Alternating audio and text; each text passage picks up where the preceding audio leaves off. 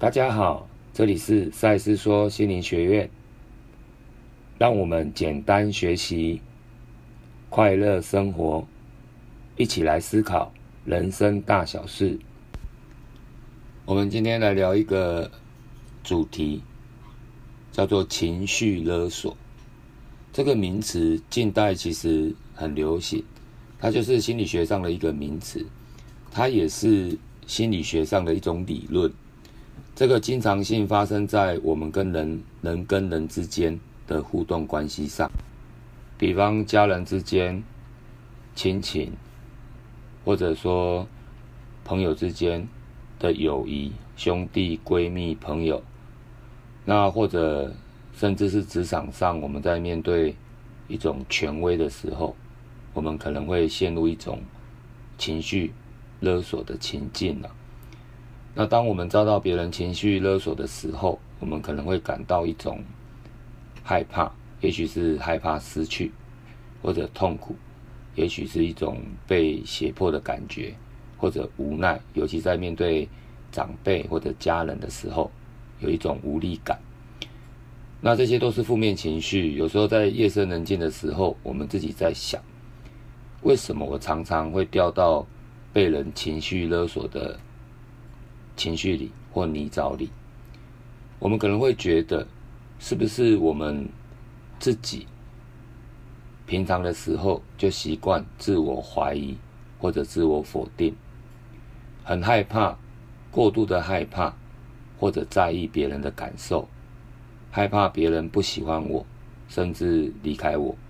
尤其像爱情，我们在爱情被情绪勒索、被绑架的时候，可能觉得。如果我不照他的要求做，我可能会失去这段爱情。或者我们习惯过度对权威顺从，或对权威感到恐惧。比如在职场上，上司或老板对我们在工作上无理的要求，我们可能会掉到一种被情绪勒索的情境。或者可能我们自己在道德上、个性上，我们会要求我们自己是一个完美的好人。必须做到百分百，对父母亲的要求，我们也必须做到百分百，我才会觉得我是一个孝顺的好孩子。那其实我们身边很多朋友或者亲朋好友，当我们陷入一种负面的情感感受的时候，他们也许会来安慰我们，告诉我们说，别太在意对方的感受，你只要好好的做自己，好好的爱自己。就好，或者告诉我们，其实你要跟对方划清界限，懂得勇敢拒绝，不要一直当个烂好人，诸如此类。其实我们经常听到有一句话是这样说，这句话是这样子的，他说：一个拥有爱的人，他不会沉浸在恨里。这句话什么意思呢？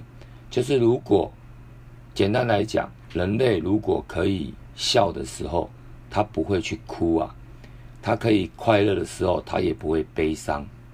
如果他可以生活在丰盛里，他绝对不会去追求贫穷。简单来说，人是向上爬的，人类自然会去追求丰盛、开心、快乐，还有幸福美满。所以，为什么我们落在一种看起来悲伤的环境里，通常是？我们已经是无法自拔了。我们在这里看起来并没有选择，而且当我们在辛苦里太久的时候，我们会越来越孤单，因为时间太久，我们通常不被身边的亲朋好友谅解，因为我们周遭的朋友，他们可能会觉得看不懂你了，他们觉得你很奇怪。为什么一直要沉浸在这样子的悲伤跟不快乐的氛围里？而且，我们对于情绪勒索这件事的内容、细节跟反应，对很多人来说，他们也许是不理解的。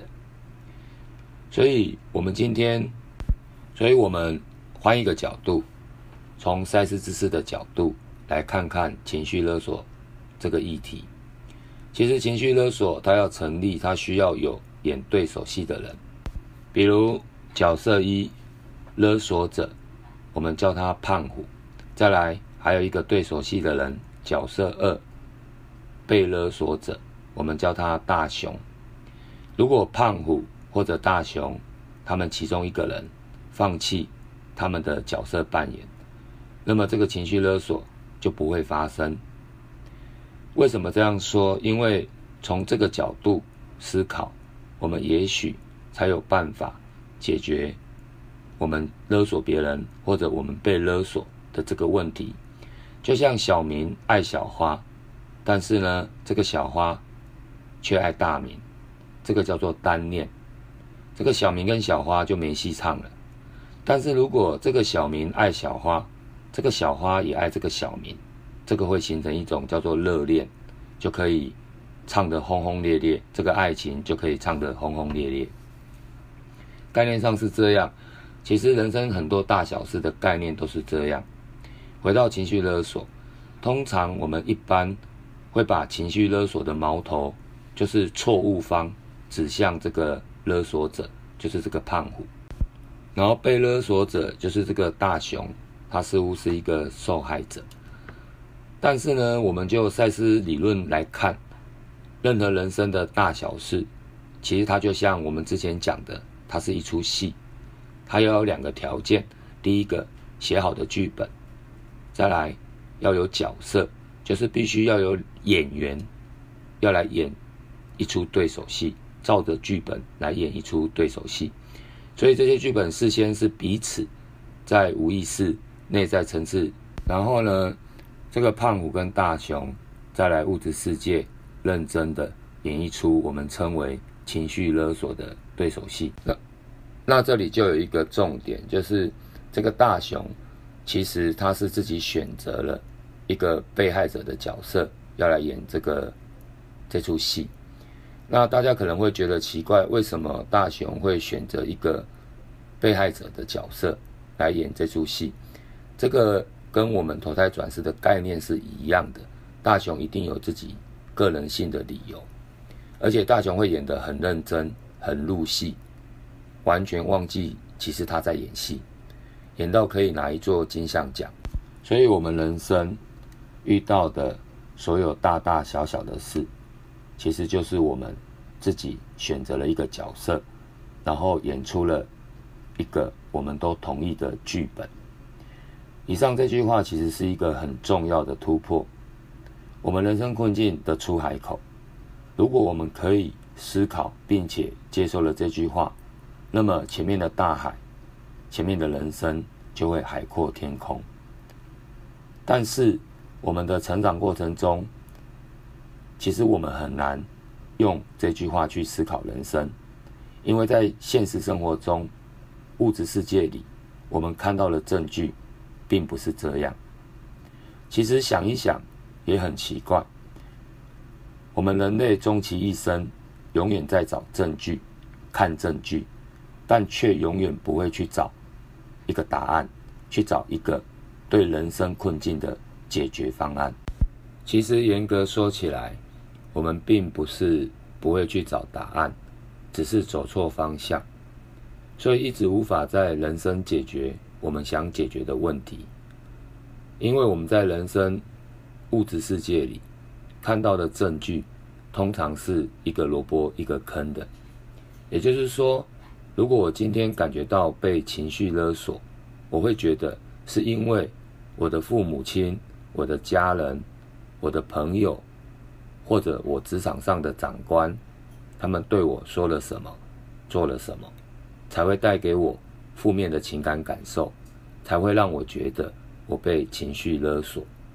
所以我的痛苦的根源，并不是我自己造成的，而是对方造成的。这个时候，我们就很难去思考上面讲的话，就是我的人生剧本是我自己写的，角色是我自己选的。